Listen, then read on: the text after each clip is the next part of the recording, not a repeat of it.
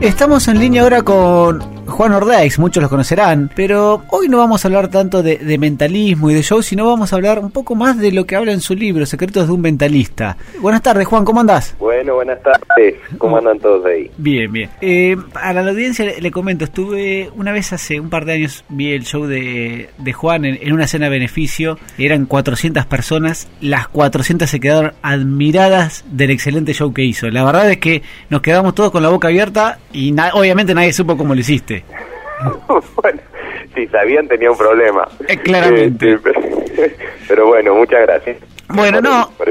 Y hace un par de años, cuando salió el libro Secretos de un Mentalista, eh, obviamente me lo compré cuando todavía están ahí calentitos, viste, en, las novedades de las librerías. Bueno, hay, hay por 2012, 2013, si mal no recuerdo, y, y ahí fui y lo compré. Eh, y bueno, queríamos hablar un poco de eso y de las conferencias que vos das, porque vos eh, aplicás el mentalismo a los negocios.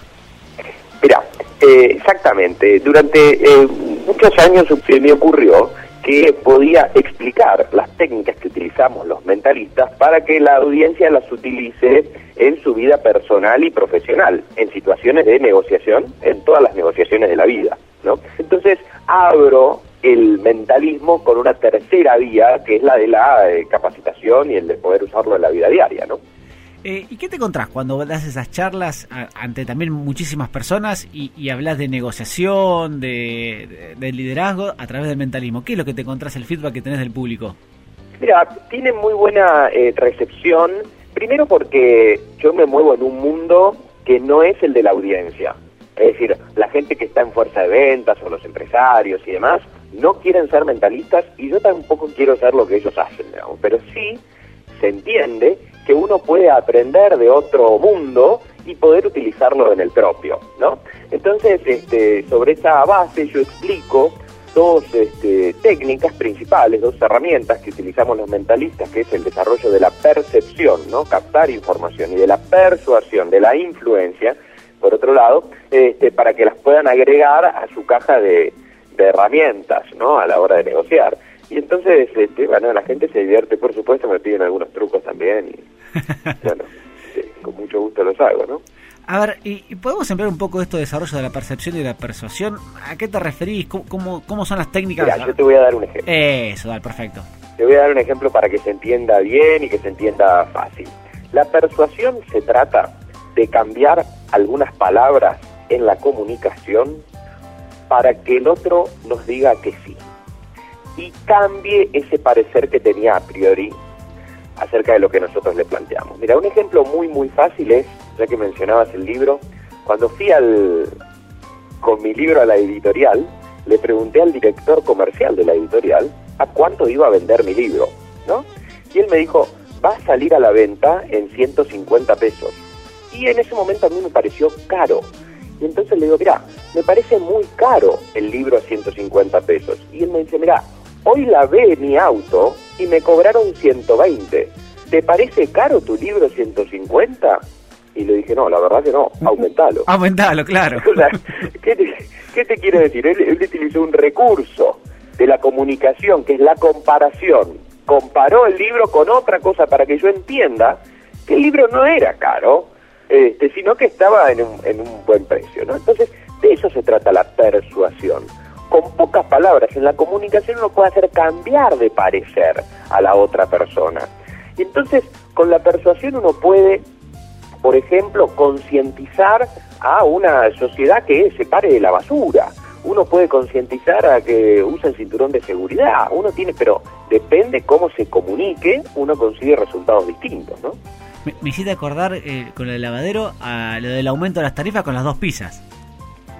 Bueno, ese ejemplo yo lo, lo presento en la conferencia. Exactamente ese mismo ejemplo que acabas de decir.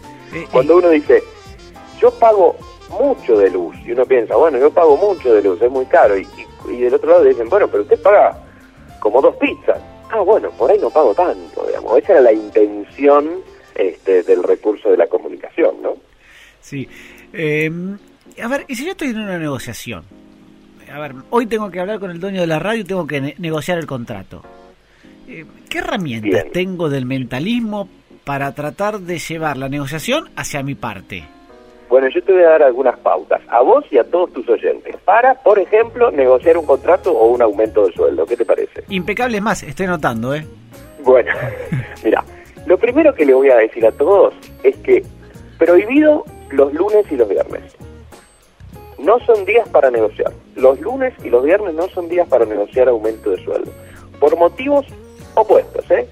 El lunes porque los jefes tienen mucha carga y muchas cosas para hacer y el viernes porque a partir del mediodía ya están pensando en el country y en irse. Digamos que en ninguno de los dos casos.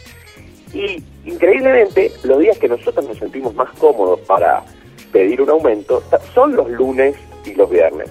Porque los lunes lo pensamos durante todo el fin de semana, que es lo que íbamos a decirle, lo practicamos frente al espejo. Y el viernes también digo, bueno, se lo tiro hoy así él queda pensando todo el fin de semana. Bueno, no va a pensar todo el fin de semana. Entonces, vamos a ir, de, en principio vamos a sacar los lunes y vamos a sacar los este, viernes. Después, otra cosa es plantearlo, el aumento, desde el merecimiento y no desde la comparación con un compañero, por ejemplo, ¿no? Porque tal gana tanto o porque tal gana tanto, no. Uno tiene que hacer una negociación de tipo individual. Si agrega a otras personas, el jefe va, a tener argumento para este, refutarnos lo que nosotros decimos. Entonces, este, esa también es una característica importante. Otro sentido que hay que desarrollar es el sentido de la oportunidad. Está claro que uno no puede este, pedir las cosas en cualquier momento, ¿sí? Si al jefe lo llaman porque está y su hijo se ha lastimado en el jardín y tiene que salir corriendo y en el ascensor yo le pido un aumento de sueldo y mire, no va a tener entonces, ¿no? Entonces, el sentido de la oportunidad hay que desarrollarlo. Entonces uno lo que tiene que hacer es anticiparle al jefe. Quiero hablar con usted de una cosa que para mí es muy importante. Bueno, cuando haga la pausa, ahí entonces arrancamos esa, esa negociación, ¿no? Bueno, con estos recursos ya de a poquito vamos este, acercándonos a la posibilidad de que nos, nos aumente, ¿no? Lo anoté. Otra de las cosas que dice el libro que, que, también me llamó la atención a veces es qué importantes son las posturas, y los gestos durante una negociación o cualquier tipo de conversación. Bueno, esa es la parte de la percepción. Esto es esto de captar información que está a la vista y uno tiene que aprender a decodificarla. Nosotros hablamos, por supuesto, con la palabra, pero también hablamos con, los gestos, con los tonos, con los modos. Entonces, nosotros no podemos ignorar esa información que nos da nuestro interlocutor, ¿no? Y hay algunas pautas para tener en cuenta que nos va a permitir saber qué es lo que nos está queriendo decir sin que lo diga de una manera explícita. Esto es como la serie Lie to Me, esta de Miénteme y demás, cuando uno detecta quién miente y quién dice la verdad. Y la lectura de estos gestos que yo describo en el libro es muy interesante aprenderla porque los gestos son inconscientes. ¿Uno puede controlar cuando ponerse colorado? No. Bueno. Lamentablemente no. Claro, lamentablemente no. Y, y, así como ponerse colorado, mordernos el labio inferior, tragar, por ejemplo, eh, la embajada este, estadounidense, si uno está en una en una entrevista y traga saliva, bueno, lo anotan como eh, una potencial mentira. Es decir, esto de tragar, ¿no? Este, cuando nos están haciendo una pregunta. Entonces, son muchas cosas que uno tiene que aprender a decodificarlas para poder tener esa información, ¿no? Eh, y estás hablando de, de, mentira. ¿Es posible saber si el otro me está mintiendo o no a través de estos gestos? Eh, eso está científicamente comprobado. 100%. ¿Sí? Sí, por supuesto, requiere de un entrenamiento, pero este, se puede detectar porque, bueno, existe el polígrafo, por supuesto, que es un aparatito que lo detecta, es un aparatito que nos que te conectan, ¿no? La policía conecta y entonces a partir de la frecuencia cardíaca y la respiración, pero sin tener un aparato, sino mirando a la otra persona, este, tiene la posibilidad de saber si está ocultando algo, si nos está diciendo la verdad este, o no. Sí, eh, lo importante también en una sesión es ser natural. Sí, uno si, va a decir alguna mentira piadosa trata de ser natural. No, no, pero no, la mentira, sino la negociación en sí, digamos. O sea, eh, hay, hay veces que que uno se tensa y trata y se empieza a rebuscar solo cuando la verdad y la solución es mucho más fácil de lo, de lo que pareciera. Sí, eso que vos decís, ser directo, ser concreto, ir al punto, este, la verdad es una buena, es un buen, un buen consejo además. Hay muchas cosas que un, para uno son muy, muy graves y muy importantes y muy, pero para la otra persona en realidad somos una mínima parte de su vida, ¿no? Entonces, lo que nosotros tenemos que hacer, como decís, tomarlo con, con naturalidad, desarrollar el sentido de la oportunidad. Eso, la bala de plata hay que guardarla. ¿eh? Si uno va a hacer una pregunta en algún momento y que es muy importante, tiene que administrar el momento. ¿eh? Eso eh, también es fundamental. Y después utilizar recursos de comunicación, como dijimos antes, para poder persuadir al otro y que la, esa persona entienda lo que nosotros le estamos manifestando. Y lo ideal es que la otra persona piense que esa idea es de él, y entonces ahí nosotros se la tenemos que festejar, más que nosotros sepamos que es propia, pero ahí es cuando funciona la persuasión, ¿no? Y, eh, ahora, ¿esas cosas se practican eh, o, son naturales de uno? Bueno, eh, porque a vos, a, vos arriba del escenario te sale totalmente natural, ¿sí? Ahora, el tema es alguno que no está preparado para negociar, porque uno ve negociación y ve dos gerentes negociando, y, uno negocia constantemente en la vida laboral o no laboral. Mira, uno negocia con su mujer qué película va a ir a ver el fin de semana al cine. La más ¿Eh? difícil, la negociación más difícil es esa. ¿eh? Esa es la negociación más compleja. Es decir, nosotros estamos negociando con nuestros hijos a qué hora se van a dormir. Es decir, todo el tiempo estamos negociando. Es una cosa propia de, de nuestra vida y de la interacción con las personas. Este, la verdad es que en general todas las negociaciones para ambas partes generan algún mínimo de, tensión. Lo que uno puede hacer es, porque uno dice, bueno, yo no nací para esto, ¿no? Y yo digo, bueno, un momento. Eh, a ver, todos podemos jugar al fútbol. Es cierto que Messi nació Messi y tiene más habilidad, eso es cierto, pero no quita que todos lo podamos hacer, digamos, ¿no? La mayoría. Entonces, lo que yo presento son herramientas. Bueno, mire, usted tiene todas estas herramientas. Tiene la comparación, la etiqueta, tiene la sensación de oportunidad única, este, bueno, que si querés, por supuesto, te puedo desarrollar alguna de estas, este, y, entonces uno las puede aplicar en el momento de la, de la negociación para, bueno, hacerle entender a la otra persona nuestro punto, ¿no? Eh, a ver, ya que lo tiraste, me gustaría que profundice en alguna de esas, porque la verdad que me encanta el tema. Bueno, mira, decir algo que te vas a sentir identificado. Una eh, estrategia de comunicación es la sensación de oportunidad única. ¿Qué quiero decir con esto? Todos tenemos recursos limitados de tiempo y de dinero, independientemente de nuestra situación. Yo puedo estar pensando en cambiar el televisor, y Bill Gates quisiera comprar y no puedo y Bill Gates quiere comprar Uruguay y bueno, no puede. Digamos, todos tenemos limitaciones, digamos, de dinero y de tiempo, de, de tiempo porque la vida es finita. Entonces, la sensación de oportunidad única lo que va a hacer es alterar el orden que nosotros tenemos para la toma de decisiones. Viste que vos abrís el diario el sábado y dice lavarropas tal con descuento solo por hoy. Sí. Bueno, ese solo por hoy genera la sensación de que es una oportunidad única. Y quizás el lavarropas estaba en, la lista como número 5 en la lista de prioridades, no número 1.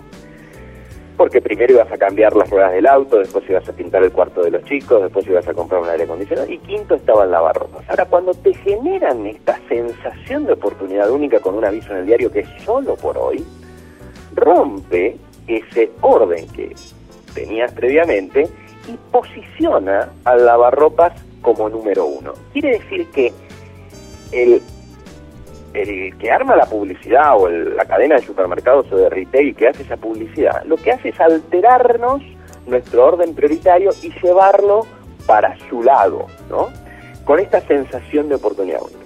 ¿Y cómo se genera la sensación de oportunidad única? Bueno, limitando el tiempo, por eso te digo solo por hoy, o limitando el stock. Esto de últimas tres unidades, ¿no? Entonces, nosotros podemos utilizar esa técnica de la sensación de oportunidad única. Y tenemos que saber que cuando vendamos algo, si, nos, si le ponemos un límite de tiempo o un límite de stock, vamos a generarle más interés a nuestro interlocutor acerca de lo que nosotros le estamos proponiendo. Es decir, si yo le digo, mire, usted se puede anotar a este, en este club y vale eh, 100 pesos, es una cosa, pero yo le digo, mire, usted se puede anotar en este club y vale 100 pesos, pero la promoción termina el lunes, bueno, aumento las probabilidades de que esa persona se anote, porque le limito el tiempo o la cantidad de cupos. También es otra posibilidad de generar la sensación de oportunidad única. Bueno, ahí tenés una herramienta más para aumentar las posibilidades de que nos digan que sí. ¿no? Sí, a, ver, mientras estábamos, te estaba escuchando, eh, ayer por ejemplo me llegó un, un, mail de una aerolínea, a ver, por cuatro horas, un, no me acuerdo cuál era la promoción, ni me fijé, digamos, porque no era mi interés viajar ahora, pero me llamó la atención, era cuatro horas. Exacto, y genera la sensación de que es una oportunidad. Claro. Y quizás los pasajes los iba a comprar dentro de un mes pero eso que hizo, me rompió mi orden prioritario y digo, bueno, los compro ahora porque pasan las cuatro horas y no tengo más esa oportunidad. Después sabemos que el sábado que viene ah, hay otras cuatro horas más. Cuento sobre el mismo lavarropa, ¿no? Eso no sé. Pero bueno, esa es la esa es la estrategia, ¿no? Es verdad. Bueno, Juan, no te queremos sacar más tiempo, pero nada, quería charlar con vos estos minutos, la verdad que es, es un placer escucharte siempre. Bueno, me vas a tener que llamar de nuevo porque dentro de poco estoy publicando el segundo libro. Pero me vas a tener que dejar primero leerlo. Por supuesto, por ¿Eh? supuesto. Qué bueno. Lo voy a mandar. Contanos un poco. entonces. Para que lo, por supuesto lo, leas y después me encantaría volver este, a hablar contigo y, bueno, comentarlo un poco, ¿no? obviamente, pero me gustaría que anticipes un poco de qué se va a tratar, si se puede. Bueno, es esto, herramientas de persuasión. Herramientas de persuasión. Lo que estuvimos hablando recién, que yo anticipé un poco en el primer libro, ahora ya entro en profundidad y son cambios, pequeños cambios en la comunicación para lograr resultados exitosos. ¿no? Y entonces este, son 35 herramientas distintas que se pueden utilizar y ahí sí, ¿eh? a negociar con el jefe, a negociar con las mujeres, con los hombres, para bueno, para todo. Ah, antes, de, que, antes de elegir la película. sueldo también, bueno, en fin, varias cosas que son este, entretenidas y entiendo que la gente de los negocios, por supuesto, eh, lo va a aprovechar, pero en el día a día también son herramientas útiles. ¿no? Seguro. ¿Ya tenés fecha de lanzamiento? Bueno, viste que hay cosas que uno no decide y decide el editorial. Entonces este, estamos ahí eh, esperando, pero en la Feria del Libro parece un buen momento. Bueno, bueno, como no, será un placer volverte a, comunicar con vos cuando, cuando ya esté el libro lanzado. Bueno, muchas gracias por el llamado. No, por favor, un abrazo grande. Acabamos de escuchar a Juan Ordeix, como le decía él, además de mentalista y, haber ganado el Campeonato Mundial de Ilusionismo, en Suecia él es licenciado en, Ciencias Económicas de la Universidad de Buenos Aires y también tiene un máster en la Universidad de Harvard. Así que mezcla un poco los conceptos de, mentalismo y, administración y, por eso le quisimos hacer la nota que, que le acabamos de realizar.